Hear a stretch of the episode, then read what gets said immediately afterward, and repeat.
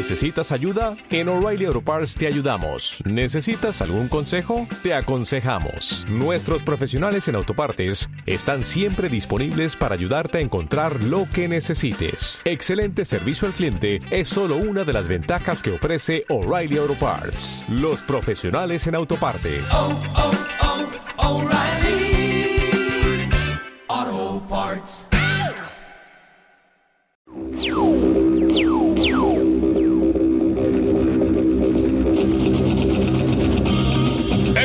Noche en Cine Millonario.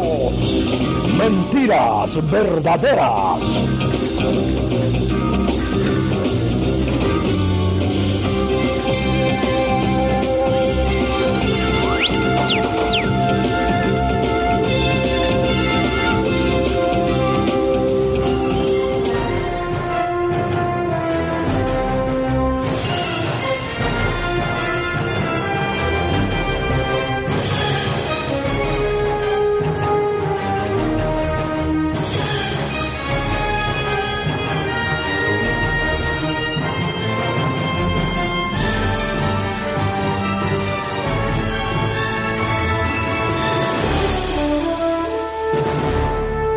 Bueno, feliz año, muchachos. Ya Bueno, feliz año, 2020 no jodas, se acabó esta mierda por fin. Feliz 2021. Ya no hay pandemia, ¿no? Creo. Nada, se No sé. acabó todos los problemas. Se acabaron mundo, todos los problemas. Coronavirus se, coronavirus se evaporó así, se desapareció. Efervescente.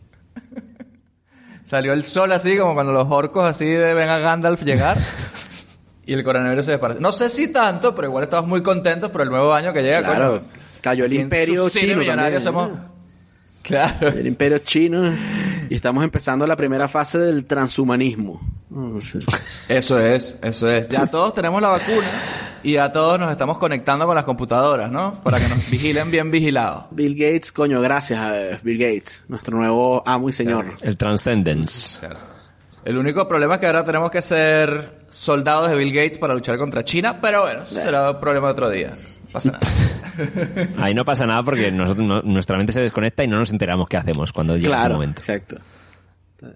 Oye, Somos menos todo lo que estamos cuerpos. diciendo, recordemos que todo lo que estamos diciendo es mentira, ¿ah? Porque, ¡ja! como no puede ser de otra manera, elegimos ver True Lies aquí en su cine millonario para celebrar el inicio de este año 2021. ¿Y por qué True Lies? Bueno, porque tiene a Schwarzenegger y por qué no. O sea, ¿qué más quieres tú en la vida? ¿Cómo fue la convención? ¿Pusiste celosos a los otros vendedores? Oh, fue fantástico. ¿Puedo ver su invitación? Deberías haber estado allí. Pegamos el gran bombazo. El agente especial Harry Tucker lleva una doble vida. Hola, me llamo Harry Rehnquist. En su tiempo libre es un tipo gris y convencional. Solo es un representante de ventas. En horario laboral pilota reactores, domina todos los elementos y jamás desperdicia una bala. ¡Tira el arma!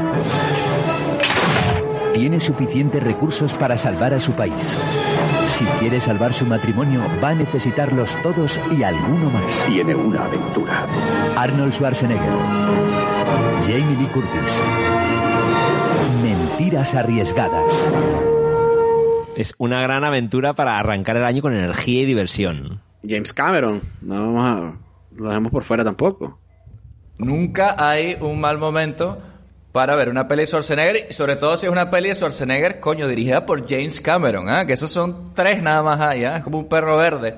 Este, entonces hay que valorarlas y hay que apreciarlas demasiado, como nosotros nos tocó ver esta semana una película que, bueno, no sé si tiene que ver con Año Nuevo, pero para mí me ha renovado.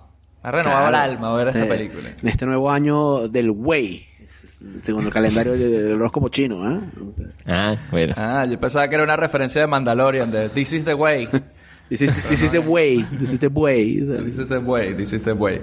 El año del way. El way. Este, pero eso sí, nos encanta muchísimo esta película.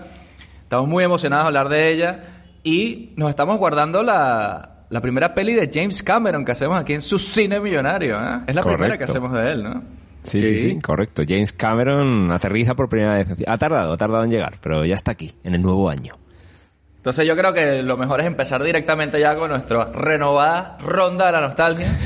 La ronda de la nostalgia. Y nos trasladamos al año 1994 para hablar de True Lies en España, Robert. Me parece que fueron unas mentiras que no eran tan verdaderas, sino eran más bien arriesgadas. ¿Cómo era la Arriesgadas, sí, men- mentiras arriesgadas. Ah. que bueno, yo no lo veo mal, ¿no? Porque... Ah, pu- no, punto para no sé. Latinoamérica, punto para Latinoamérica este, en esta. ¿eh? Yo ahí no lo veo mal, porque yo qué sé, es True Lies, mentiras verdaderas, es como, sí, vale, juego de palabras, pero Pues ya igual está, la gente pues se eso es- pierde. De eso trata, ¿no? Justo. Ya, ya, ya lo sé, pero que yo sé, aquí la gente, aquí la gente se pierde, se pierde. Mentiras verdaderas, ¿eso qué es? Déjame cambiar este chiste que es como la trama de la película condensada Sí. en el título y le voy a cambiar una palabra por la que me dé la puta gana porque yo, yo lo valgo. Vamos a poner arriesgadas porque... ¿Por qué? Pero es que es como una mentira que, que luego es verdad, algo así, ¿no? Eh, Pero no... Entonces, bueno, no sé, sí, extraño ahí. Pero bueno, bien, bien, bien. Mentiras arriesgadas, sí, sí, sí, sí. Película tremenda, ¿no? Yo ahora mismo que ha sido cuando la he visto ahora, que hacía un montón de años que no la veía, ha sido como que puta maravilla, básicamente. En su momento, obviamente la pude ver con el flipe de, del Choache, ¿no? De Arnold Schwarzenegger. Pero yo creo que ahora la he disfrutado todavía más, porque no sé, a mí el mundo este de la parodia de James Bond y todas estas jugadas que hay, en su momento a lo mejor eso, con 14, 15 años la ves, pero la ves como un adolescente que igual te estás quedando más en el juego de Terminator, echando tiros, el Harrier, toda la locura de acción que hay. Pero luego toda la coña paródica del subtexto que hay, yo creo que se me escapó en su momento. La para comedia, los ¿no? jugazos. Claro, la comedia, el contrapunto. Un James Bond es un James Bond con, con problemas de, de matrimonio, básicamente. Todo ese mundo yo creo que en su momento se me escapó. Pero aún así me lo- la, la gocé, ¿no? Obviamente, locura total. Sin embargo, no sé vosotros, pero yo no la vi en el cine. Yo esta la vi en, en videoclub, la vi en casa, en, por, por VHS. Se me escapó ir al cine a verla. Pero vamos, ya te digo, queda yo creo en nuestra adolescencia, para mí creo que el mundo Harrier, o sea, está ahí demasiado, porque demasiado loco, que yo creo que ni lo esperaba en su momento y ahora que lo vuelvo a ver es que digo, coño, ver por primera vez esta mierda es locura, ¿no? El puto mundo Harrier. Es locura. Harrier el Harrier. Sí, y una Jamie Curtis, que como Cameron Díaz también nos empezó a dejar tiesos. De otra, otra manera, el mundo MILF, ahí entraba en nuestras vidas. Sí, no, es verdad, es verdad. O sea, no nos olvidemos que aquí nuestra amiga Jamie Lee eh, no se puede quedar atrás. ¿ah? O sea, está No, no. ahí mano a mano con el mismo Schwarzenegger, que no es poca cosa. ¿ah? No es como las típicas secundonas, así las chicas de la chica de comando ni nada de eso. Que esa la chica de comando, la verdad que no lo hacía mal, ¿ah? pero esto ya es otro nivel. Ella como actriz aquí, es, entre comillas, bueno, ya sabemos los problemas que tiene Arnold, por mucho carisma que tenga, pero se le come ella, claro, eh, a nivel de acting. Ahora hablaremos. Pero nada, nada, nada, una, una gozada de peli y, y nada, vamos a, a por ello ahí, a por el 2021 y a por True Lies en Cine Millonario. Mentiras verdaderas. Mentiras verdaderas. Recuerden que todo lo que podamos decir en este episodio puede o no ser verdad. Puede que sea una mentira. Así que ahí se lo Una mentira verdadera. Igual nos dice Luis que fue espía en su momento. O nos dice, no, yo esta peli la vi por primera vez en Blu-ray porque es que me dieron un prototipo y se inventó una mentira, ¿no? ¿Cómo la viste? No Pues, mientas. La- yo la, esta la vi también de, de videoclub y esta no la vi no la vi en el cine se- también se me escapó Eh, yo no sé en, en el periódico en, en Venezuela en- habían como críticas de películas reseñas no sé si en las revistas dominicales o en el periódico como tal y hablaban mierda de esta película weón, horrible y ¿Ah, sí? como que verga cuando dicen que la película es muy mala pues yo no voy no la veo y ya está este y la alquilé un día con mi papá marico y estábamos gozando una bola viendo la película y era como coño de la madre que no vimos esto en el cine o sea Es que es muy de cine. esta película en el total. cine imagínate en el cine con su sonido así de pinga la pantalla grande de, literalmente la pantalla grande y demás. O sea, este, pero no, no está la vi. El, el recuerdo que la alquilé, la alquilé un fin de semana y el fin de semana la vi más de una vez. O sea, y ya, de- Claro, y claro. ya después cuando la empezaron a echar en el cable, pues la veía cada vez que estaba puesta. Y esta tenía, esta no tenía tanto tiempo sin verla. Esta tendría unos buenos cinco años sin ver, sin ver esta película. Y la- Pues ustedes son unos herejes. Sí, un poco sí. Simon As. Y coño, la verdad es que esta película o sea, formó parte de mi, de mi educación cinematográfica. O sea, porque más allá de todo esto de- del tema de la acción y del tema de la comedia, es una película bien redonda, de- tanto con el guion como con las escenas de, de escenas de acción, los set pieces así de... O sea, son Mm. vainas que me acuerdo, que me acuerdo y me acordaba o sea, sin tener que verla. pe- Creo que no me hacía ni falta ver la película, a pesar de que tenía cinco años sin verla. Además es una peli que puedes, como dices tú, al volver a ir a verla, puedes ir a ver partes concretas, ¿no? Claro. Me voy a poner la parte de... Me voy a poner la La parte, parte, de- del puente, Está por muy- ejemplo, que es mi parte Sí, por ejemplo. favorita de la película. O sea, este, Coño, qué increíble, ¿no? es así, ¿eh? y me acordaba. Y me reía con los chistes, sabía que venía el chiste y me volví a reír así que carcajadas. Que hay un pedigrí detrás de esta película que no la tiene cualquiera de estas películas de acción de Van Damme que tiene algún chistecito o nada Ah, de eso. no. O sea, estamos hablando aquí de nivel por todos los lados, en los secundarios y en el director, coño. James Cameron, Claro. Jimmy Cameron. Calidad, calidad, lo que hay aquí detrás de, en todos los departamentos. Nada, de verdad que estamos ante una de las mejores pelis de los 90 de acción, de esa parte baja de los 90 que tanto le gusta a nuestro amigo Álvaro Godoy. Eh, pero yo particularmente esta película, fíjense que la vi, me parece que la vi en el HBO Ajá. eh, de parabólica de, de mis primos de Margarita. Coño. Que de ahí tú tenías al HBO del cable, pero luego los edificios, algunos edificios y casas tenían estas antenas parabólicas gigantes que como que captaban canales de Estados Unidos. Entonces a veces captabas canales de películas y canales, pero ahí sí sin subtítulos ni nada. Entonces yo creo que la primera vez que vi esta peli la vi así sin subtítulos ni, ni, ni entender lo que estaba pasando en la, en la historia, más allá de la acción, ¿no? Eh, una cosa que me pasó a mí con esta peli es que yo cuando la vi tampoco me gustó tanto. Y ustedes dirán, coño, ¿cómo es posible que con... Ni con la acción, ni con, nos ni dice con las- herejes, weón, así con todo el morro. Y ustedes son unos herejes. Bueno, coño, ahora viene la historia de redención, coño, que hará que todos lloren en esta vaina, mentira. Otra mentira. Eh, no, pero lo que pasa es que esta película, ustedes recuerdan que el año anterior salió El último gran héroe, ¿no? Esta que, que hemos hablado ya en nuestro episodio Patreon, por cierto, que pueden escucharla. Un gran episodio hablando también de Schwarzenegger aquí de, en este caso de El último gran héroe de John McTiernan, que también es un tremendo director, ¿no? El director de Duro de Matar, etcétera, ¿no? Esa película fue un fracaso. Y fue un fracaso porque era como que de acción, pero como con bromas y chistes y el niño y una cosa que ya no era como el terreno de, de Schwarzenegger como lo queríamos nosotros, ¿no? Y cuando salió esta, esto era como que Schwarzenegger, creo que se vendió así, o era lo típico que hablamos en el patio del colegio, pero era como que Schwarzenegger, después de haber hecho como el ridículo en la anterior peli esta, volvía con esta nueva peli de acción, que sí que es una acción de puta madre. Dura ahí. Yo no, yo no sabía ni quién era James Cameron en ese momento como para decir, ah, y es el mismo director de Terminator 2, que ahí sí ya me hubiese vendido, y a lo mejor ahí sí yo hubiese ido al cine, ¿no? Eh, pero yo esperaba como una peli de acción pura y dura. Entonces, cuando viene esta peli, que es una comedia, como decía Robert, hay partes ya de la dinámica de familiar y tal, que uno, pues a lo mejor la- las entendía menos o gustaba menos. Pero la, la acción también era comedia, ¿sabes? O sea, tenemos eh, secuencias de acción comedia, como por ejemplo cuando a Jamie Lee Curtis se le cae la metralleta por las escaleras y mata a todos los malos así. Yo cuando vi esa película de niño dije, dije como, ¿qué, qué, qué mierda es esto? O sea, yo, pens- yo esperaba una peli de, como Terminator y cuando pasaban estas cosas de comedia, acción comedia, no, no entendí que era, un, que era otro género, ¿sabes? Y no, no, no, no me cuadró por ese lado. Entonces todo me parecía como exagerado. Ah, qué exagerado, ah, no me Sí. jodas y tal. Pero no, no lo aprecié como la... Pensaba que era una peli de acción pura. Que luego las pelis de acción pura que hizo Schwarzenegger después de esta, que sí, Eraser mierda de esta, pues ya vemos la mierda que fue. Entonces con los años, obviamente uno ve la peli y te- sabes quién es James Cameron y ya respetas más la peli. Dices, coño, ya va, un momento. Esto es de James Cameron. Vamos a ver otra vez cómo es la cosa.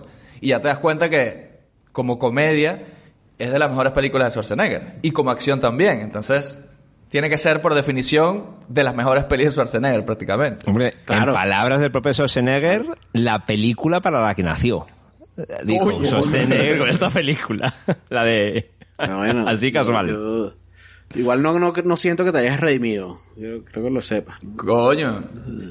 No, no, bueno, básicamente la historia acaba con que yo, viéndola algunas veces más, pensando bien en, la- en la- en las partes, me di cuenta que sí, que obviamente si la ves como una comedia, que yo con a lo mejor 13 años no la vi así, es comedia de acción por excelencia, ¿no? O sea, cuando las escenas de, yo qué sé, la que tienes ahí de fondo, de Bill Paxton, ya eres un poco más adulto, ya tienes el tema de los cuernos y no sé qué tal, y cuando ves que cuando el tipo se mea encima, toda esta trama B, ¿no? De, de que su esposa está poniendo los cuernos y tal, es casi que de lo mejor de la peli también, junto con la acción. Sí. Entonces, to- todo funciona para mí ahora.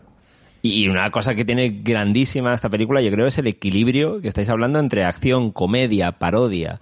Porque tiene un equilibrio que dices, es que es una navaja de estas que no se va para ningún lado. Porque la escena esta de la ametralladora que dices que es, podía ser digna de ¿Dónde está el policía? Sí. Perfectamente. Sí.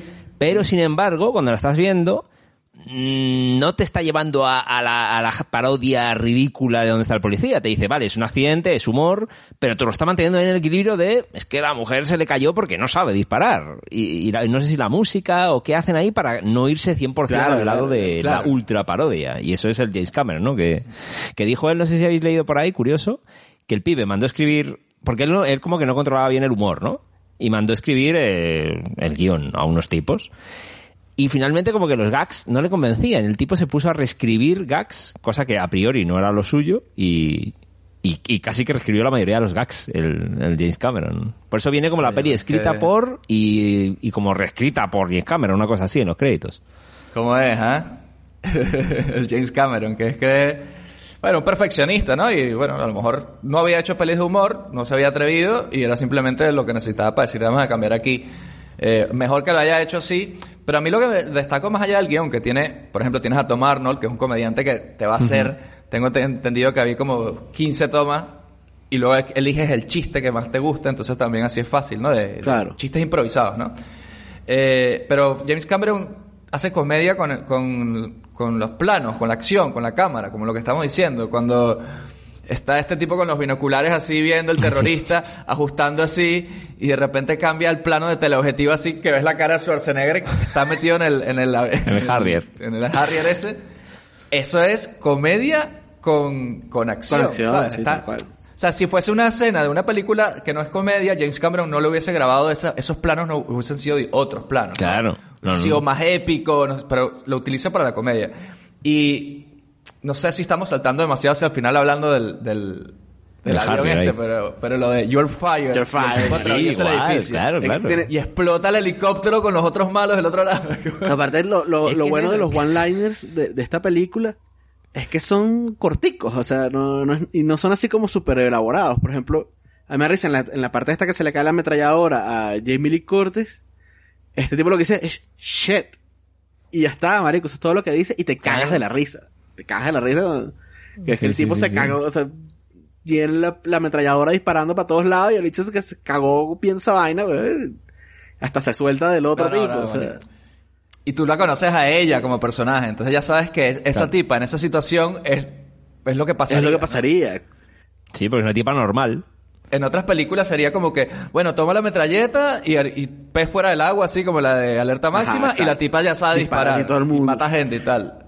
Eso, eso no pasaría aquí, claro. Y lo que decís en la dirección de eso, de la comedia con, con acción, en cuanto a la dirección de James Cameron es eso, es que la escena está del tipo con los binoculares y, y le enfoca, pero es que luego tienes el contraplano del Harrier ametrallando a lo bestia que se carga todo el edificio, como Terminator 2 cuando estaba con la ametralladora esta gigante rompiendo a todos los coches de policía, a nivel de pura acción, o el Your Fire, luego el misil está perfectamente de- dirigida a la escena porque el misil atraviesa la mitad del edificio y se empotra con el helicóptero que está al otro lado en pura acción de, de primerísimo nivel, pero con el ese gag de comedia. Claro, es una coincidencia graciosa. en la mitad del edificio que este carajo ya destruyó y entonces no hay nada que no hay Claro, nada que claro. se vaya a atravesar al, al misil, Sí, sí, sino sí. que es que ya está establecido que ese pedazo ya está escoñetado de atrás adelante. Y uno en ese momento piensa, coño, ¿y Schwarzenegger pensó toda esta mierda o lo está improvisando? ¿Sabes? El personaje. Sí, ¿no? sí, sí, sí, él Disparó el misil porque él sabía que esto iba a pasar o, o esta, es- esta es la comedia. Es que el efecto es, es de acción, pero es cómico también. Eso, eso es muy jodido de hacer, yo creo. ¿eh? Ese equilibrio es jodido, sí, sí, sí. en este y en este caso, bueno, eh, James Cameron, weón, que bueno, que ya había dirigido a a Schwarzenegger en Terminator 1 y 2, pero es que lo tiene muy, lo- lo- o sea, es como de las mejores actuaciones de, de Schwarzenegger, o sea, tú te crees que el tipo tiene una química con con esta ti- con Jamie Lee Curtis, tiene química con la hija también, o sea, Sí. eh, con, con Tom Arnold tiene una, tiene una relación simpática buena, sí, es también. verdad. o sea, Sí, sí, de, hecho ellos se hicieron amigos después de la película porque realmente se llevaron muy bien. Parece que todo el mundo dijo que disfrutó muchísimo haber hecho esta película. Jamie Lee también dice que es una de sus mejores experiencias de la vida y no sé qué. Y eso que debió ser un pollo horrible de rodaje. O sea, el, el, el- James Cameron decía que el rodaje de esta película eran como unas maniobras militares, como diciendo, todo el- era un siempre era un lío de cojones, todo el equipo, preparar todo. Porque es que es verdad, tiene un increchendo de, de niveles de acción que yo creo que por primera vez cuando estás viendo la peli no te esperas que vaya a llegar al mundo de, vale, parodia de James Bond, pero lo del rollo Harry No, al no. final es que no, te No. lo esperas. Te- ya con el puente te quedas todo loco, imagínate después ya, porque ¿qué pasa aquí? O sea, Esta fue la primera película en gastarse más de 100 millones de dólares en presupuesto. O sea, Sí, sí. Hasta que llegó Waterworld, esta era la peli más cara que, que había ido. Es que la fecha. normal, que, que hasta me, se me hace barato con, toda la cantidad de mierda que explota, que se quema, que no sé. y que todos tienen, o sea, un montón de escenas en las que todo tenía que salir bien o, o se perdió. Claro, no es como ahora que es todo 3D y ya está, ¿no? Claro. Y recordemos que James Cameron venía a hacer Terminator 2 y era como, mira, cheque en blanco con, con Fox, me parece que tenía. Y bueno, entre los proyectos que, que le financiaron así, bueno, ahora quiero hacer una comedia de 100 millones de dólares, la más cara de la historia, con Schwarzenegger y es una comedia que de hecho está basada, es como un remake de una peli francesa, Sí. me parece. De la total se llamaba algo así. Total. Es una peli francesa que trata algo así de lo mismo, como una espía que luego también tiene que lidiar con su vida cotidiana y no sé qué. Entonces, bueno, Schwarzenegger la vio, estaba así en la cámara, ah, this is very good for me, I'm gonna take it. Sí, que además es Schwarzenegger, a- ¿no? Quien originó la idea de... Fue él el que se lo dijo a James Cameron. Oye, esta idea como que puede estar bien. Recordemos que Schwarzenegger, por muy grandulón que sea, ¿vale? tan, tan entrañable que es, recordemos que él estuvo, nos invitó a su villa a tomarnos algo el año pasado. Eh, Schwarzenegger es como un mastermind de los de negocios. ¿sabes? Claro. Este tipo es multimillonario por temas mobiliarios también, desde los años 80.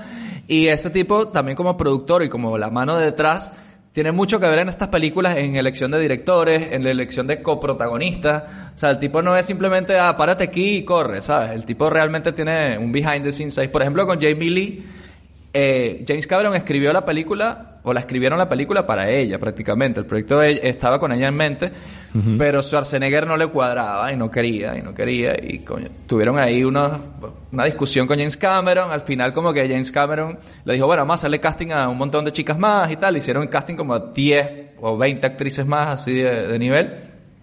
Y al final del día, James Cameron le dijo a Schwarzenegger, mira, Arnold, es Jamie Lee, confía en mí, de verdad que esa Sí. tipa lo va a hacer bien. Es verdad.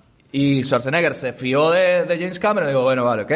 Y tan buena fue la cosa que al final esta película es el, billing, ¿no? Los créditos de la peli son Schwarzenegger en True Lies con Jamie Lee Curtis. Eso, eso sería lo normal. Pero como James Cameron vio que la dinámica de parejas era tan, tan buena y que es una película como familiar o de que habla de familia y de la pareja y tal, le llamó a Schwarzenegger a decirle que qué le parecía si ponían Schwarzenegger, Jamie Lee, en True Lies, bla, bla, bla. Y Schwarzenegger dijo, oh, it's okay. Sí, es un tipazo. accedió, accedió porque dijo, es verdad, tienes razón, tu argumento es válido y por primera vez me parece en esta etapa Schwarzenegger no sale como primero Schwarzenegger y luego los demás. ¿sabes? Y aparte que... mm, Es que Jamie Lee que ganó un Globo de Oro por esta película. O sea que... La tipa lo levanta y también hizo las escenas de helicóptero, cuando sale colgada en helicóptero. Ahí no había un doble. Era Qué ella loquita, misma que se lanzó a hacerla. Que lo quita. Y James Cameron con un arnés grabando, ¿ah? Eso también pasó. Ah, no sabía eso. Sí, sí. Sí, por eso ella, ella se fió en hacerlo. ¿eh? Sin embargo, los, los dobles de Schwarzenegger se le notan las caras, ¿eh? Cuando estaba montado a caballo, a, a los dobles, un poco que no es Schwarzenegger quien está ahí. Se notan ahí las caras de los tipos. Ah, Schwarzenegger no tiene ningún tipo de reparo en ponerse un doble y, y bueno, como vivimos en la era del Blu-ray y su puta madre, podemos apreciar demasiado, pero se Sí nota se nota, demasiado. Sí se nota. Sí se sí nota, sí, sí. En Terminator 2 es exagerado. En el- Como se nota el, el doble, bueno. Exagerado. En esta, en, en, en la- en el par de escenas del, ca- con el caballo, se nota Sí. que el bicho es un, doble. Sí, sí, sí. Y de hecho, Schwarzenegger sí montó bastante el caballo. Dijo que su- supuestamente su experiencia en Conan. Sí, pero de vaina había- se mata y después le, Pero- y no y, y le dio, pasó la vaina al, al Stoneman ahí. Claro, igual no se la juegan. Sin embargo, hubo cuatro tipos de caballo, ¿eh? Dato curiosidad, cuatro Coño, caballos utilizaron en esa secuencia. El primer curiosidad de la noche. Curiosidazos, curiosidazos. ¿Por qué coño sé yo esto? Mejor me mato. Porque resulta que cada caballo había caballos especializados en, pues uno era, se le daba mejor saltar, otro a lo mejor meterse por pasillos o ascensores, no sé, por... Qué- qué locura esa escena, ¿no? habilidades en cada caballo. Qué locura Muy esa escena del, sí, o sea, sí, el sí. tipo en la moto en el, dentro del hotel, se monta en el ascensor con el, con la moto, este viene con el caballo, eh, dentro del hotel también, se monta también en el ascensor con el caballo. Increíble. Cuando le recoge, cuando está colgado y tira para atrás y le está recogiendo el caballo también a, a Schwarzenegger ahí, cuando está tirado ahí por el, por el barranco del caballo.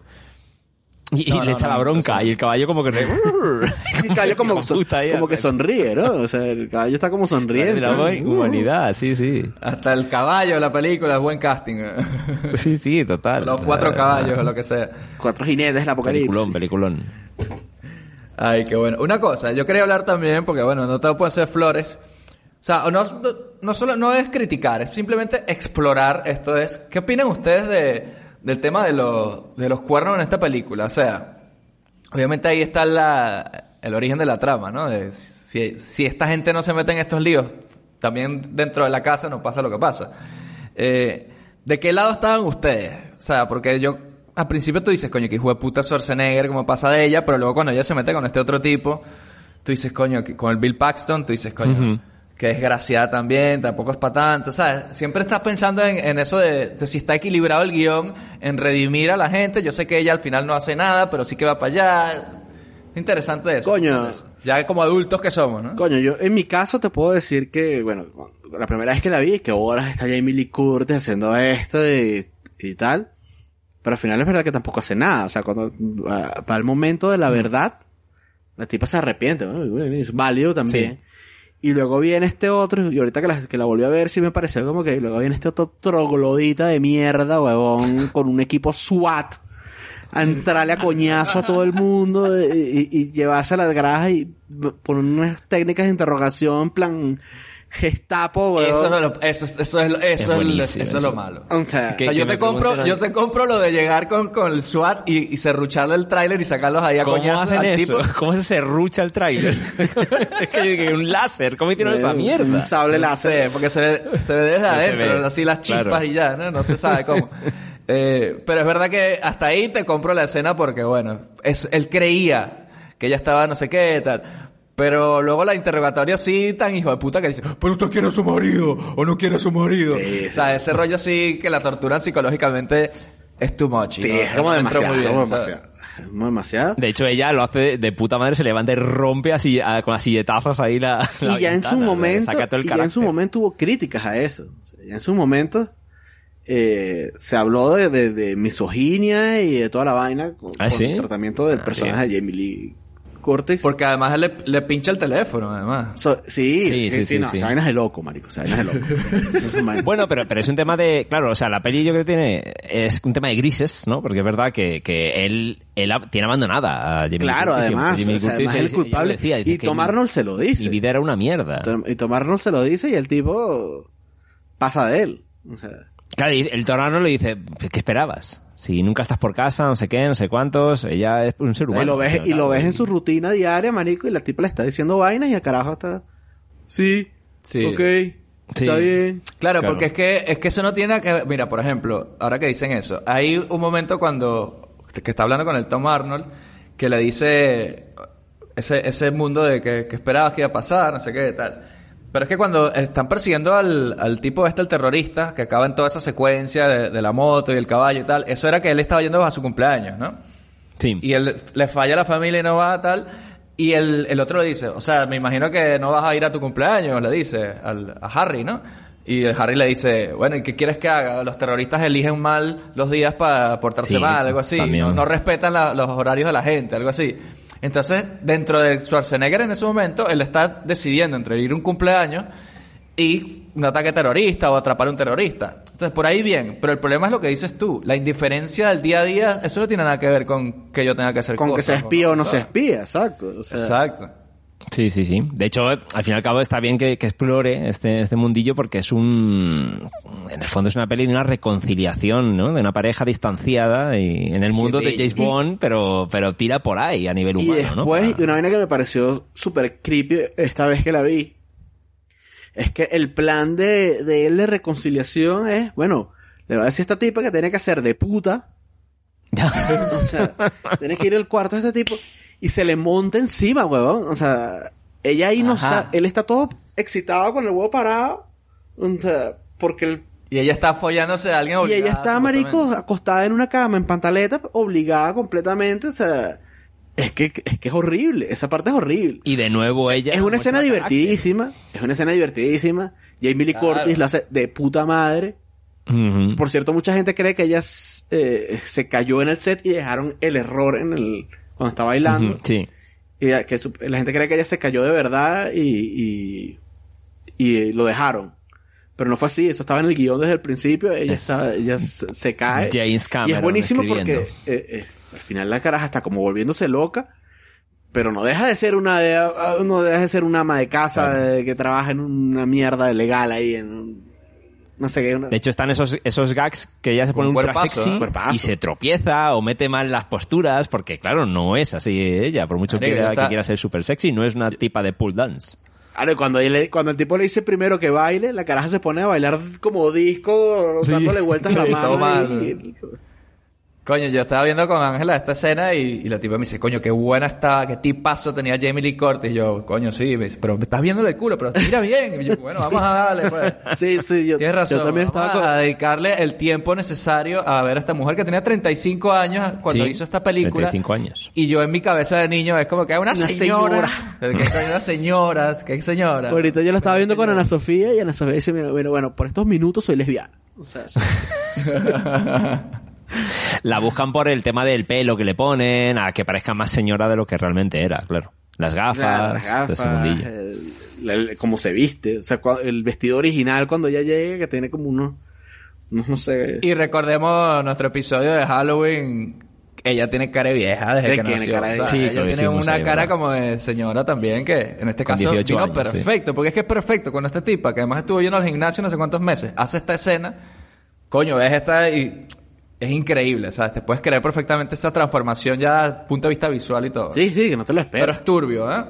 Porque mi pregunta es, volviendo a, a ese- a eso que decías tú, el puto Schwarzenegger, el personaje de Harry, ¿qué pretendía él? O sea, ¿él qué creía que iba a pasar? Como que él iba, él- de hecho, no es que él estaba sentado en la silla y la tipa le iba a bailar y ya. Porque le dijeron, no, a este cliente le gusta mirar. No sé, y ella pregunta, ¿me lo tengo que follar? No, no, no, a este cliente le gusta mirar. Entonces, creemos que lo que va a hacer es verla bailar y bueno, ya, vete para tu casa. Ah, y ya tuvo un poco de emoción esa noche.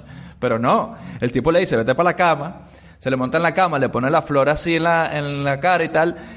Y me pregunta es, ¿qué pretendía él? Que ella abriera los ojos y dijera, Harry, ¿eres tú? Y él le dijera, yes, I'm in CIA. Porque aparte, sea. él como que, le- o sea, en ese punto, que es lo que, lo que me parece a mí perturbador, es que Harry en ese momento, él como que piensa que ella está igual de excitada que él, weón.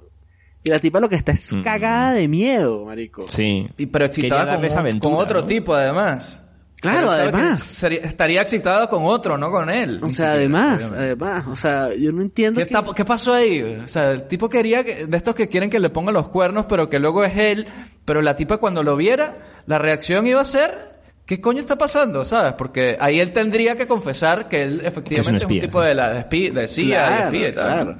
O sea, y me encanta que la reacción de la tipa es darle un coñazo con el teléfono duro le y da. luego le vuelve a dar y luego lo patea, marico, hasta que el Tres patadas Porque ahí. es un puto cerdo, Ese marico, coñazo se lo no, dice. no sobrevive nadie ese coñazo. ¿eh? Schwarzenegger. Esos dos El coñazos con el telefonazo en la teléfono. 100. Schwarzenegger nada El más. telefonazo es una vaina para que te explote el cráneo así con chorros de sangre. weón. Yo creo que Qué lo que locura, quería, quería darle esa, sí, esa aventura, lo que yo no sé si es verdad, que es lo que decís, si él iba ahí a revelar, ¿no? Su, su verdadero trabajo. Para decir, mira, voy a ser honesto, voy a dejar de mentir. No lo sé. O sea, si él se queda en el sillón, podría pensar que le puede decir, bueno, vete, vete a tu casa vete. y bueno, le dio emoción unas horas. Pero como intentó follársela y que ella le iba a ver la cara, Claro, pero el No sé- que no sé qué pretendía, es lo que, no sé qué coño ¿qué pretendía. marico? no sé qué O coño sea, pretendía. ¿Qué pretendía ahí? O sea, el- el- De todos modos, aunque lo hubiera hecho y ella abre los ojos y ve que es él, ella hubiera reaccionado mal seguro. De hecho, Claro. cuando le mete O sea, todas las que- patadas Lo dice, que a mí me da la "Helen, impresión, Andy". lo que a mí me da la impresión que pasó fue que este carajo, weón, estaba haciendo- viendo la vaina, él no se esperaba el baile de esta tipa así, que fuera tan sensual. Y se le paró sí. ese machete así horrible, weón, y ya se, entró en modo machete. Eso y ser. ya dijo, bueno, es que me la follo, me la follo ya. Me va a follar. O sea, El austríaco leñador se apoderó de él. y lo chimbo es que él, él piensa y ella debe estar igual de excitada que yo. O sea, Claro. ella- él- que Claro. está cagada, creo que está obviamente. cagada él miedo. montó, pero él montó la, él montó la vaina. Entonces ella, él sabe que ella está como obligada y que, que está en una situación jodida. Pero bueno, ya va, va, dejémoslo, dejémoslo ir. Dejémoslo ir porque hay más cosas turbias que comentar en- en- en- acerca de True Lies. Y esta vez se la cedo a David, que es el que nos va a contar el momento turbio de esta semana, que yo creo que ya me acordé cuál es, pero te lo igual te lo, igual te lo cedo.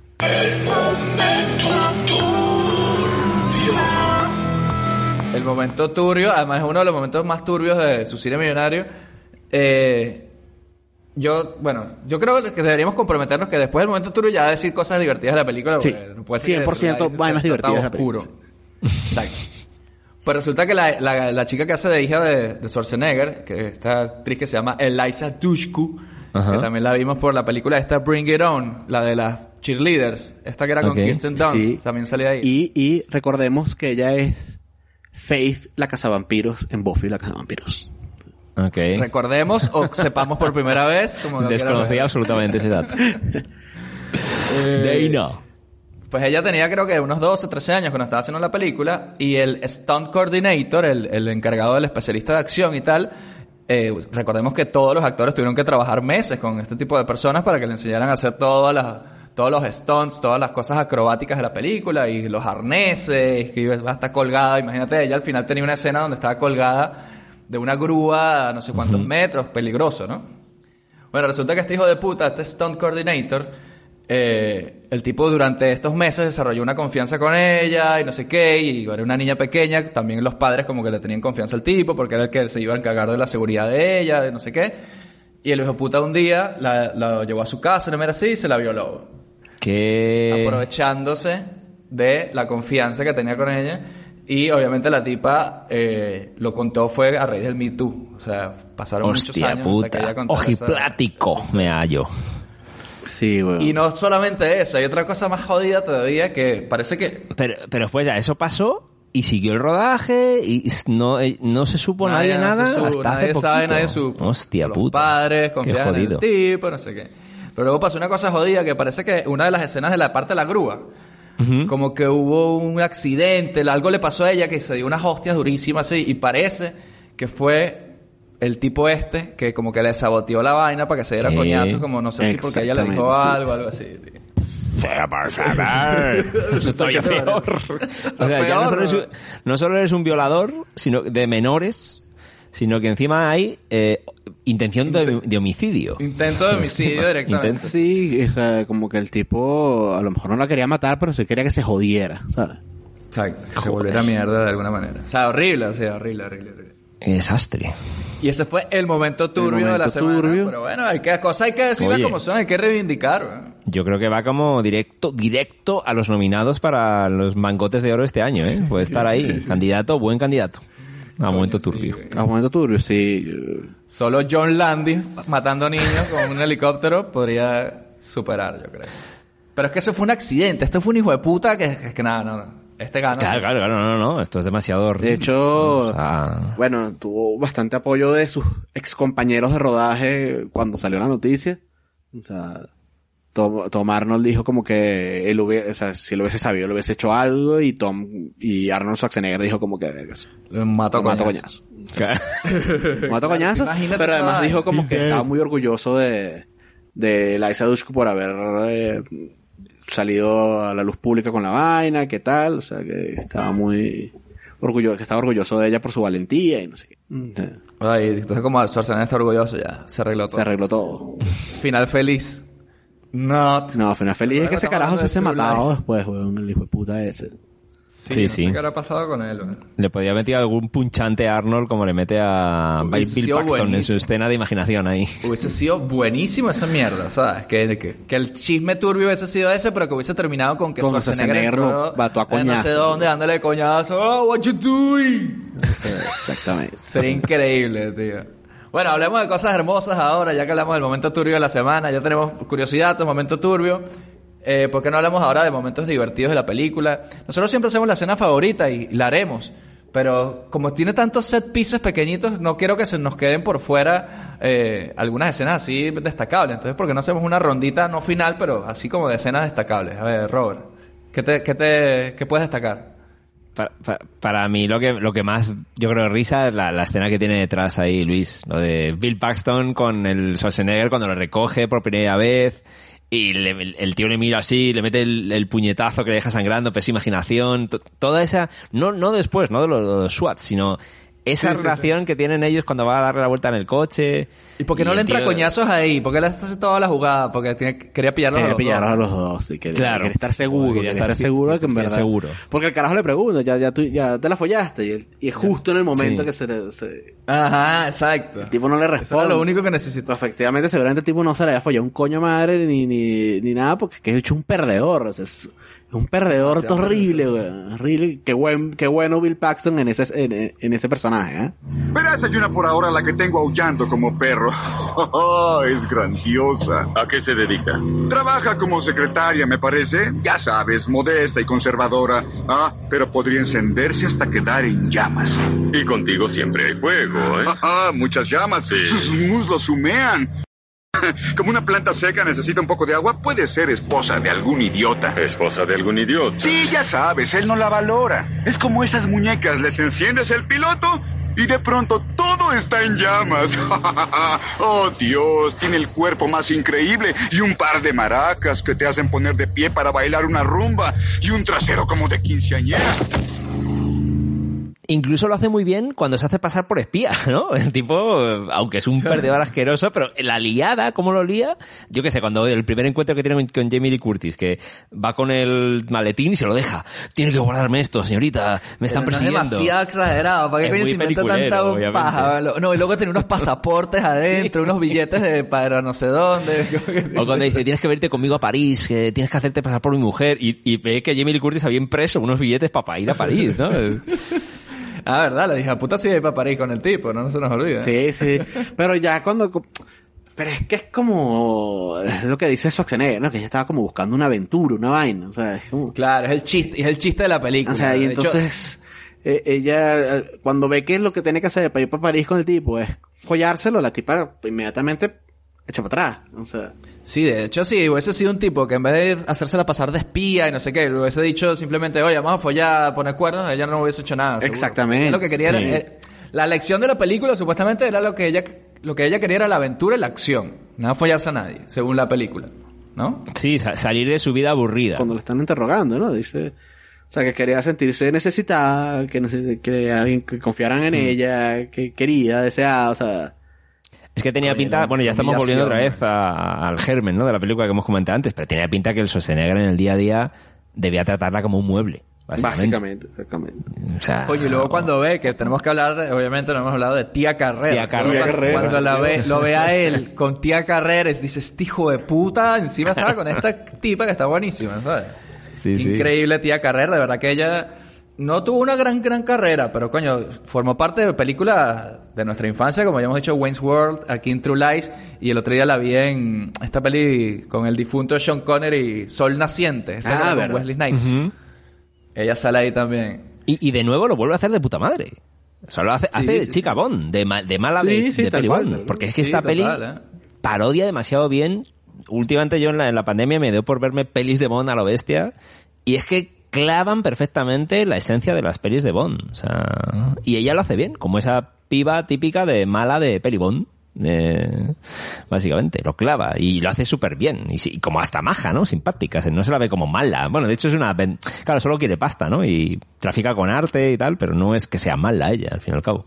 No, es una puta mala de mierda, ya dice, a mí no me importa nada, quiero dinero y claro, me vendo que... el mejor postor y no sé qué. Eso es, pero que no es, no es mala, mala, mala, es como simplemente una panoli que está en medio puta egoísta y ya está. No, es una fundamentalista terrorista como sus jefes, que, porque no hablamos de eso, esta película se calificó como de, de xenófoba por el tema Hubo de, problemas, sí, con eso. Del tema de los musulmanes o de los terroristas. Recordemos que esta película, que es del año 94, lo comentamos en nuestro episodio de La Roca, es de los 90, antes del 11 de septiembre, donde no estaba como muy definido los papeles de quién iba a ser los malos, ¿no? Los siguientes uh -huh. malos.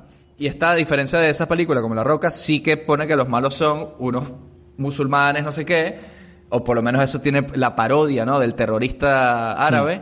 eh, que eran como...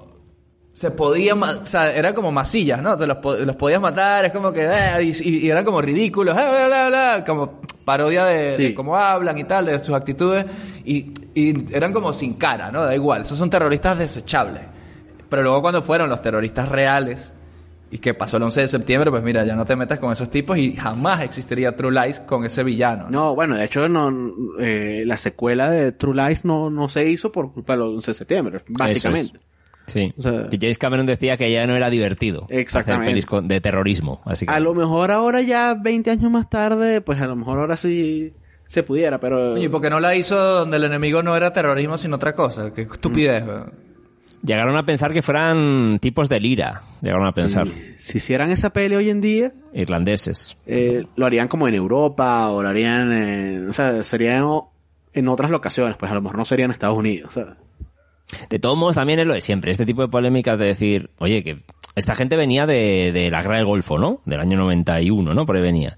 Y de hecho, los, los terroristas que ponen dicen, oye, tampoco es que estén muy descabellados a lo que a posteriori ha pasado con Bin Laden y toda esta gente. Decían, "Oh, habéis jodido nuestro país, nos habéis bombardeado, pues ahora o nos vengaremos. Pues sí, es que- es que los fundamentalistas No, terroristas la, hacen eso. diferencia, la diferencia es que el ataque en tierra gringa no había pasado. Claro. Eso es lo que marca la diferencia. Claro, ¿sabes? Claro, pero, pero me refiero que en cuanto a la crítica, "Ah, es racista. No, tío. O sea, es que yo también estas cosas a veces no están representando a todos los eh, musulmanes como terroristas. Sí es verdad que la contra te dirán, ya, pero es que no ves personajes musulmanes que no sean terroristas. Y entiendo que ahí Coño, y, el, la- y, el, y el- el pana de ellos, ¿eh? de la CIA. Ya, ese sí, ¿no? Ese Claro, parecía exacto, por ejemplo. Bueno, yo- musulmán, yo- sí. De hecho, él se infiltra ahí, ¿no? Sí. Como cámara, operador de cámara al final de la peli. Pero es un poco de estas vainas de profecías autocumplidas, ¿no? Ahí de... Sí, como con Rambo. en ese momento Bueno, pasa una Rambo vaina ayudaba a y no- que no te imaginas y luego eh, cinco años más tarde, seis años más tarde, siete años más tarde, y en este hijo de putas y bombardean, y Claro. se vuelan las torres gemelas. No, no. No te imaginas. no hubo, ahora que decías tú, Luis, eso de, quizás a posteriori, no hubo una peli hace unos años, ya a posteriori, evidente, del 11S, creo que era inglesa, que, que seguía las andanzas de unos tipos que querían meterse a, a fundamentalistas de, de- Ah, pero que era comedia. Y era comedia. Coño, sí me Y era suena, una sí me inglesa, suena, creo que eran. No la tengo así... Y eran unos pibes que querían meterse eso, a, a, a inmolarse y todo esto, y luego ven que obviamente no, no, no está muy bien eso ahí dentro, y creo que juegan en entorno de comedia. Bueno, acuérdate que tragedia más tiempo es igual comedia, ¿no? O sea, quizás los el autor a lo mejor sí que era eh, no lo recuerdo no sé si el autor es el director o los escritores si son árabes también o musulmanes vamos y, y- y, pues, como que si te autoparías a ti mismo Eh, Four Lions, ¿te refieres? esa como el rollo Kian Peele, no que si los negros se ríen de sí mismos pues como que no saben de lo que hablan y por ahí no puedes hacer eh, no, no es que sea parodia chunga Esa peli es del básicamente. 2010 y dice, los miembros ineptos de una célula yihadista en Inglaterra intentan realizar sin éxitos diversos actos de terrorismo. Coño, ¿por qué no la he visto esa vaina? yo quiero quiero verla pero es que lo vi en su día el, el tráiler se me, se me escapó y habla es pura parodia de ese tema y se meten ahí bien bien metidos O como la del dictador de Sacha Baron Cohen. claro. en el, en el o, helicóptero. o esta alemana, no sé si la han visto, que se llama His Back. Entonces es como... No. A la de Hitler. Es de Hitler, que es como así en plan Borat, eh, el tipo vestido de Hitler caminando por Berlín y, y reclutando gente, ¿sabes? Ah, pero es de cámara escondida. Sí, o sea, tiene como que las dos vainas, tiene como que... O sea, como Borat. Como Borat, O sea, sí, pero que, es engañ- como Borat, pero que engañan a gente. solamente que el Es personaje... que si, engaña- si, si engañan a gente ya es mejor para mí. Ya me tienen ahí. Es más experimento. Sí. claro, Ah, es más se experimento pone un poquito aburrida hacia el final, pero el principio es oro, marico, oro, oro, oro. He's back. Sí, siempre la he visto ahí, pero me dio pereza. ¿no? Dije, bueno, luego salió Jojo Rabbit y dije, bueno, ya tengo un Hitler gracioso. No, no. Pero ahora que dices que es un rollo Borat, pues hay que ver. Este, supuestamente es que Hitler se- estaba congelado, una mierda así, y, y sale ahora, weón. entonces tú lo ves yendo que sea partidos de fútbol, y en, claro, en los partidos, imagínate en un partido de fútbol esos alemanes, de bolas que hay un poco de nazis en esa mierda, se... Claro que los hay, de bolas que los hay. y el bicho caminando así que sí, por la puerta de Brandenburgo, weón, que este... La gente tomándose fotos con él, por ejemplo. pensando que es como un personaje que está ahí como un Mickey Mouse de eso de Sí. mierda. de- Sí. Está en el centro de toda la ciudad. de, de la Puerta del Sol, ¿no? Eh, qué horror, güey. Coño, hablando de La Puerta del Sol, esta película eh, no ha tenido un verdadero transfer a, a HD. en- y no ha salido en Blu-ray oficialmente. Solamente salió un Blu-ray licenciado en España. Y, Ah, ¿eh? y, por no qué? es, y no es así, creo que no es 1080, sino como 720 nada más.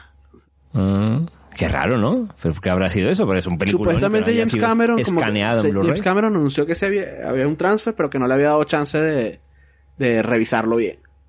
Claro, y como está metido bajo el agua ese hijo de puta toda su vida, metido ahí bajo el agua con los peces, pues no, no le dio tiempo. Haciendo las secuelas de Avatar todavía. Que no se nos vaya a escapar James Cameron que... ¿Por qué? ¿Qué le pasa a este señor para que en el 97 dijese a tomar por culo mi carrera cinematográfica? Se me va la olla con los gatos azules y, y yo qué sé, como un talentazo que se perdió. ¿no? Sí, ¿Qué yo, de veo esta película, tienes razón, porque yo veía esta película ayer y decía, mira, James Cameron antes de esta había hecho eh, Terminator 2, había hecho The, The Abyss, ¿no? El Abismo. Que me encanta, Había hecho. Aliens, La- había Claro. hecho eh, La uno de Terminator. la primera. Entonces, la lógica progresión de él era después de esta que hiciera otra, que hiciera alguna otra cosa. Spider-Man, él, él estaba también como posible, él tenía un guion, de hecho, estaba en un proyecto que podía salir adelante con DiCaprio, imagínense eso. Sí. Y Schwarzenegger como el Doctor De- Octopus, me parece. Sí, sí, eso ya ahí habría que verlo, pero bueno. ¡Oh, pizza! Eh, pero lo que pasa es que James Cameron, después de hacer Titanic, que obviamente Titanic ahí se declaró el rey del mundo en el 97, él estuvo con las cámaras estas submarinas, él bajó al Titanic, de hecho para él, según dice él, la excusa de la película Titanic era que le dieran plata para él poder bajar a ver Sí, el Titanic de verdad. Y luego hizo otras inmer- inmersiones, hasta más abajo incluso. que- Sí, hay pelis documentales que ha Ah. hecho, ¿no? Después con, con ese tema. Hizo varios documentales de, submari- de submarinos y tal, y también los hizo en 3D. Entonces, con esos submarinos, como eran espacios pequeños, él tuvo que desarrollar nuevas cámaras para hacer las cosas en 3D, y con eso se le paró el huevo con el 3D, y con el mundo submarino alien este, dijo, bueno, va a ser Avatar, que era un otro guion que tenía encajetado, y hasta ahí todo bien. Porque Pero Avatar ganó, lo, pasaron- ganó lo que pasaron ganó. tres- 13 guste- años, ¿no? te- Hasta Avatar, Avatar. te guste más, te guste menos. O sea, fue una película que en su momento rompió Sí, sí. récord de taquilla. Er- sí, cuando, Y tecnológico y, igual, y marcó- para mí cuando, cuando yo la vi en el cine, que la vi en 3D, para mí esa vaina fue una locura visualmente. La historia, me- ajá, la historia era Pocahontas, eh, de, bailando con lobos, o sea, lo que, lo que tú quieras. Pero visualmente yo no podía, no podía quitar los ojos, o sea, Sí, tenía que ver esa mierda así. sin duda. o sea, Sí, pero que tardó 13 años, ¿eh? En, en sacar Avatar. y son, claro, claro, y tiene todo este pedo. eh, Entonces, ¿qué pasó ahí? Hasta ahí todo bien, pero si ya después de eso te dicen que James Cameron va a hacer ahora otra de no sé qué, ahora otra de acción de no sé qué, alguna otra comedia, y siguiera con su carrera, coño, alguna carrera ecléctica, coño, estaría bien, pero que ahora venga con cuatro secuelas de Avatar, de las Claro. cuales lleva ya, ¿cuántos, lleva, cuántos años lleva? ¿10 años haciéndolas? como 10 años. Lleva ¿sí? 10 años desde... Sí, sí. Y, y con un montón de retrasos. Y, y ¿por qué cuatro? Y rodando tres a la vez. O... ¿En serio da tanto el puto mundo de los gatos azules? ¿Da tanto de sí en tu vida, Jimmy? Ahora son gatos bajo el agua. Que, que- si todos sabemos algo de los gatos es que odian el agua, así que vamos a ver qué pasa ahí. O sea, y es rarísimo, yo no sé qué, no sé. Porque, y es una pena porque es verdad, lo que habéis dicho antes, de dónde venía, joder, peliculones y, y yo no digo, vale, se te ha ido la olla con eso, pero entre medias no puedes hacer algo. Había escrito esta de Alita, la de- que dirigió ahora Robert Rodríguez. Sí, ah, sí, porque el de productor se ha seguido, ¿no? Incluso mm, produjo una de... De, De Terminator, ¿no? hace poco que con, La con- última de con mierda, Linda esta, ¿no? Hamilton. la de Dark y- Fate. Malísima. La- la- esta sí va a ser buena, esta sí que va a ser buena. Mira, yo James Cameron a- apruebo, autorizo. Y luego es como que, mira, tampoco es que yo autorice, autorice, porque, ¿sabes? Echándose para atrás. No, y era, y era la coña de, la vendían como ya recuperó James Cameron los derechos, porque es verdad que no los tenía, de Terminator. Y ahora ya sí que va a recuperar, malísima, es la 2 otra vez, pero en México. Y, y, que me- y nada, nada, fatal. Si la dirige él, habla. Sí, sí, nada, nada, fatal, fatal. Fatal, fatal. Menos mal que hemos hablado de cosas hermosas. Y que por eso llegamos ya, yo creo, a... Yo propongo que algún día hagamos también el, el secreto del abismo también. Eso es un peliculón. Es ¿eh? un peliculón película y hermosa. tiene uno de los primeros efectos de estos así de, de, De, sí, de 3D, así de blub, blub, blub, ¿no? de- De- de 3D y es una película del, del 89. O sea, Sí, no, no. Sí, sí, es sí. Es que el tipo también se dedicó buenísima. mucho a, a esta parte de desarrollar lo técnico de cámaras y mierda, o sea, un carajo que es como, como George Lucas, pues que también anda siempre metido en ese pedo de, bueno, Sí, sí. vamos a inventar cámaras, inventar formatos, inventar lentes, inventar Y como escritor, ¿no? O sea, yo qué sé, Días extraños, la peli de Catherine Bigelow la escribió él cuando estaban casados y tal. O sea, que el tío es verdad que se ha metido en buenos charcos, pero no sé. se ha metido en buenos charcos. Nunca Se que- mejor y, se, dicho. y se quedó atorado. Nunca uno mejor ahí. Nunca mejor dicho. Eh, bueno, vamos a pasar entonces a nuestras escenas favoritas o momentos favoritos de True Lies del año 1994. Empezamos como siempre por Robert, para que nos diga cuál es tu escena favorita, tu momento favorito. Mm. Coño, hagámoslo hoy al revés, para que no te quedes tú. Ah, bueno, es Sin la- siempre sin eres tú el que la- te quedas ahí sin el momento de primicia, Exactamente. si quieres, es exactamente. verdad. Que no te quede el reencauche ahí de. Ya habéis dicho lo que yo Sí, quería. entonces, bueno, me tengo que enfocar en este momento en que salió Schwarzenegger caminando y dije, coño, qué recho camina Schwarzenegger. Este era un momento para que Robert dijera la suya y tú dijeras la tuya para que yo pensara. Bueno, ahora te jodes. Era una porque que no siempre había te, pensado. siempre te quejas. tienes que salir, tienes que salir a joder. siempre te quejas. No es año nuevo, se cambió el orden ahora de, de las rondas aquí en esta mierda. Qué bueno, bueno, está bien. Este. A ver, a mí True Lies, el final que más me gusta era el. El, o sea, el set piece este que termina con la explosión nuclear cuando ellos se besan, parodiada en el, en el crítico, en ese dibujo animado de Mike Groening, ¿te acuerdas? Sí, señor, claro que sí. que ellos se besaban, explotaba la, la vaina nuclear así, y luego cuando volvía así, él tenía como tentáculos y mierdas así, como si se hubiese mutado, algo así. Eh, claro, por eso, David, una cosa, antes de seguir. Explota una bomba nuclear. Sí, No claro. pasa nada. Me no lo pasa nada. Es que yo me he quedado de nuevo al verla, digo, pero es radiación por todos lados y, y jaja, Se tapan un poquito la cara, sí, se tapa así la cara un poquito. Y listo. Y de hecho se ve la onda, eh, la- se viene la, viene la onda así expansiva de la vaina. Yo no entendí, dije, y, y ya está. Y jaja, jiji, ah, mira, explotó. Por eso No la secuela nadie. nunca salió, porque la secuela tendría que tener todos cáncer. Todos cáncer, muriéndose de cáncer. Entonces, ese- esa escena final así, o sea, todo que culmina con ese beso, una explosión nuclear y tal, es una imagen súper potente que creo que no se recuerda mucho en la historia del cine. Y luego ya como curioso así, a ver qué opinan ustedes rápidamente. Cuando pasa eso y viene el tipo y le dice, eh, Harry, secuestraron a tu hija. Y es como, coño, ¿en serio? Ahora hay que ir para allá otra vez. Ese doble final, ¿qué, qué opinan de eso? Coño, es que no te lo esperas, tío. Yo me quedé todo pillado. Era, parecía un Taken. Ahí de repente Sí, secuestraron claro, a mi hija. En claro. serio, el todavía tipo más cosas. Y me encanta Claro. que él- él va, ni la piensa, ¿no? Va directo donde está el, el Harrier este, se monta y empieza como a volar, que por cierto esa vaina de avión no necesita como agarrar aunque sea un poquito de impulso para arrancar, o sea, arranca así de la nada. Sí, exacto, eh, despegue vertical. Y- Harrier, sí, sí. Y Jamie Lee Curtis lo ve y él le pica el ojo. Me encanta.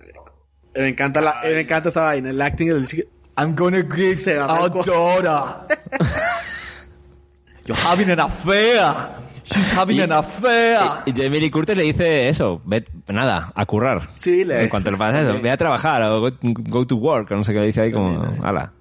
al Ve por ellos, tigre, así le dice. Ese beso estuvo nominado al mejor beso en los MTV Movie Awards ese año, pero perdió. Ah, coño. En el 94, ¿quién habrá ¿Quién ganado? En el habrá 94, ganado? quién sabe.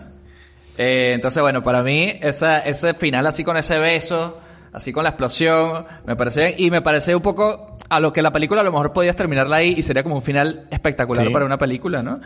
Pero bueno, había que matar terroristas con Harrier, entonces... Entonces, nada, esa es mi escena. Y como recomendación que siempre hacemos, bueno, obviamente, claro que la recomiendo. Es, es un combo muy precioso, muy precioso en la vida, que es James Cameron y Schwarzenegger juntos. Entonces, coño, esas tres películas que han hecho ellas hay que verlas, hay que tenerlas. Y, y bueno, lamentablemente el terrorismo islámico real jodió las posibilidades de una secuela. Entonces, bueno, hay que atesorarla aún más todavía. La única comedia, por lo menos la única comedia intencional de James Cameron. Correcto. ¿Le das tú, Luis? Y me quedo yo con el qué diré, si quieres. Dale, pues. O, o al revés, os digo yo, lo que me digáis. Bueno, mi escena favorita es cuando vuelan el puente, marico. En esa secuencia, o sea, cuando dice, bueno, vuelan el puente. Y eh, vuelan el puente y se queda este otro terrorista que van en la van equilibrándose ahí y se para un pelícano y la vaina se cae pa'l- se cae para el piso. y se estaban partiendo la polla. Y, ¡ay! los se caen abajo. Y no sé por qué explota. La, la, como en una peli de comedia, ¿no? Apenas cae la. Explota, sí, explota. exactamente. Parece una vaina como de, de Michael Bay. ese- Sí, No, sí, los sí. Simpson directamente. Incluso hay parodia de que los mismos terroristas por error disparan el, el, el bazooka al revés, en una de las furgonetas, en medio de esa Coño, persecución sí, del puente. Sí, sí, sí, sí, sí. El Es que son- lanzamisiles. Son como eso, todos incompetentes también ellos, ¿sabes? Es como una parodia total de, de lo que era la idea de un terrorista en el 94 por lo menos, ¿sabes? Sí, sí, sí, sí, total. Esa escena que se gastaron 100.000 dólares, le pagaron al ejército norteamericano para tener a su disposición los Harrier, esos, Ah, pues, volando en el menos. puente. Barato, al Sí. Cobraban a 2.000 y algo dólares por hora. Por Tampoco tiro, mucho, ¿no? por, por misilazo. No, no, por hora de, de dedicación. Y la No, recomiendo. Claro que, la, que la- claro que la recomiendo, claro que la recomiendo. O sea, esa película es que es perfecta además para el día de hoy, primero de enero. O sea, estás ahí Coño, sí. un poquito con resaca, este, estás viendo tu, tu- te enrollas en tu manta y ves la película y te cagas de la risa y hay un poco de explosiones y al final Claro, un poco explosivo. eres mejor. Emily, Emily te trae sopita. Mira, ¿Sientes que Este, David, tengo, te tengo el ganador de ese año y sé que te va a gustar este beso, que fue el mejor beso de, de, de MTV Movie Awards del año 1995. Es Lauren Holly y Jim Carrey en Dumb and Dumber. Coño. que la besa así que le mete la cara completa. Que le besa de la nariz a la barbilla. La exactamente, completa. exactamente. Ese beso. Qué Claro, buena mierda. es difícil de superar eso, obviamente. Me da un poco de risa porque le- solo por, que no la hemos hecho. por curiosidad, para decirles cuáles son los otros nominados de ese año. Tenemos a Juliette Lewis y Woody Harrelson en Asesinos por Naturaleza. Ajá. Peliculón que algún día tendremos que hacer aquí también. Nuestros queridos Keanu Reeves y Sandra Bullock en Speed. Ah, joder, que vaya año, ¿eh? El 94. Eh, buen buen besito los ahí. besos. Y por último, tenemos a Julie Delpy e Ethan Hawke en Before Sunrise. Ajá. Oye, ese drama que va a ser 30 años de esa vaina. Luego ya cuando son viejos besándose sin dentaduras así, ya a nadie le interesa. Eso no gana MTV, eso es beso de viejo. Ay, qué buena mierda. Bueno, entonces nos queda Robert, ¿no? Sí, venga, voy yo. Eh, bueno, al, al margen, ya centrándonos en la comedia, estamos los tres en el set piece final este de, de, de, de, de las explosiones. Y yo voy a quedarme con el mundo Harrier, no sé, yo ahora he vuelto a ver he dicho, pero qué brutos está el rollo de no, ahora hay que rescatar a la hija, la grúa, el Harrier, cuando ya arranca el propio Schwarzenegger, arranca manejando mal el Harrier, que arranca ahí como para adelante, para atrás, comedia bien metida hasta para arrancar un Harrier ahí, el, el, el, el Tom Arnold diciéndole a los militares, "Eh, bueno, tiene muchas horas de vuelo, pero bueno, esto es como montar en bici, lo recordará rápido, y el así le dando por encima una arranca. patrulla, le pasa por encima una patrulla. Haciendo así como si fuese un carro mirando para atrás para retroceder. Y le, y le dice, sorry, sorry. le dice. Y claro, y, y luego, eh, ya, bueno, ya, y luego todo lo que viene después, ¿no? Como metralla todo, el Your Fire, ahí cuando lanza al, al malo con el misil. La, la propia ya persecución del el tipo, el malo, encima del Harrier ametrallando al otro con la chica colgada. Había demasiada mierda y dices, ¿por qué estás en un Harrier volando? O sea, brutal, brutal. O sea, a nivel de mm, acción, súper, entiendo que debió de ser súper difícil de rodar toda esa secuencia Sí, larguísima. claro. Sí, con la grúa por ahí, la gente Claro. subía en la grúa. Sí, sí, sí. Aunque mención, mención especial a- al caballo contra moto, ¿eh? Eso Coño, también. Sí, sí, señor, sí, señor. ¿Qué les Que parece también iba el, perdón. el, em, Ahí, el. Schwarzenegger bailando tango? eh? Coño. Casi se nos, casi se nos iba. rígido, es que es rígido. Es como ahí, que un poco rígido el hombre, ¿no? Coño. ¿Sabían que Schwarzenegger estuvo seis meses practicando, y practicó más para el tango que para las escenas de acción, porque él quería estar a la altura de mínimo de Al Pacino en Perfume de Mujer que había salido un par, un par de años antes. Coño. Y con la misma canción, ¿no? Por una Con la cabeza. misma que, canción de Gardel. que- que aparentemente es la única, el único tango que existe en Sí. las películas gringas. En ¿no? Hollywood sí. Ay, pero es que es maravilloso, chicos. Eh, no, no, No, no, una es es hermosa esa canción. Es un temazo. Ese- esa estuvo nominada a la mejor secuencia de baile y perdió contra John Travolta y Uma Thurman en Pulp Fiction. hombre, por supuesto, hombre, pues sí, por obvio. favor. O sea, la rigidez de Arnold. o sea, La no cabilla metida por la espalda. Claro, claro. También, Que yo me lo imagino en la primera secuencia cuando salía con el neopreno puesto. Arnold Schwarzenegger en ese neopreno tampoco debía ser muy, muy ágil claro, el hombre. también. Flexible, ¿no? Sí, sí, sí.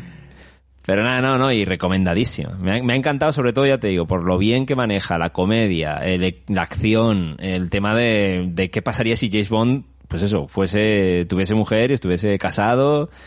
Perfecto. O sea, todos los, los, los guiños a las series de James Bond. No, brutal. Peliculón para arrancar el 2021. El año del güey. Buenísimo. This is the way. ¿Te has topado con el contestador de su cine millonario? Ahora mismo ni David, ni Robert, ni Luis te podemos atender. Si tienes alguna sugerencia y quieres que hagamos una película de tu infancia, mándanos un mail a cinemillonariopodcast.gmail.com También síguenos en nuestras redes sociales. Estamos como Cine Millonario Podcast en Twitter, Facebook, Instagram y YouTube. Tenemos un capítulo nuevo cada viernes en donde sea que escuches tus podcasts favoritos. Recuerda también que darnos 5 estrellas en Apple Podcast nos acerca cada vez más al dominio mundial. También puedes apoyarnos en Patreon para que tengamos con qué alquilar las películas en el videoclub. Deja tu mensaje después del tono. Y bueno, Robert, ¿qué tienes por ahí en el saco del videoclub? Me dijiste que fuiste a alquilar ayer una película, que viniste, que la tienes ahí. Dime rápido, que tenemos pocos días antes de devolverla. ¿Cuál es? Vamos a ir a ver una película de la prehistoria. Y la palabra clave es... ¡Lleva, lleva, No, pues. Coño, los supersónicos. ¿Era así? No, era Vilma. I'm home. Protagonizada por. Arnold. Coño, ¿tú te imaginas eh, una película de los supersónicos protagonizada por Arnold Schwarzenegger? Esa yo pagaría lo que sea. Pero no, estamos hablando de Los Picapiedra con John Goodman, ¿no? Estamos hablando John aquí de su cine millonario, una de las películas de nuestra infancia, una de las películas más queridas. Yo la vi en el cine, voy adelantando ya. O sea, Yo que vamos aquí con un crédito de la calle. Eh, ¿Puede haber un mejor casting que John Goodman como Pedro Picapiedra? Yo creo que existe, ¿no? Y Rick Moranis, ¿no? Era, ¿no? El Pablo, era ahí. ¿o Este no? sí podría haber sido mejor casting, la verdad. Le faltaban unos kilos. ¿A quién? ¿A entraremos quién? en detalle. ¿A quién? A Rick Moranis le faltaban unos kilos como Pablo No, Mármol. Inspired casting esa vaina. No, no, no, no. Bueno, ya, ya, ya, lo, ya lo comentaremos. Ya lo comentaremos. Ya lo discutiremos, ya lo discutiremos. Entonces, bueno, ya saben, tómense su hamburguesa de brontosaurio a la espera de la semana que viene cuando hablemos de los picapiedra. Y mientras tanto decimos lo de siempre. Recuerden lavarse las manos, tomar sus 3 litros de agua al día y... Y sean honestos, ¿no? En- con sus parejas ahí, que luego hay sorpresas. Luego hay mentiras verdaderas. Si te vas a hacer pasar por espía, luego no te mees encima, ¿no? Claro.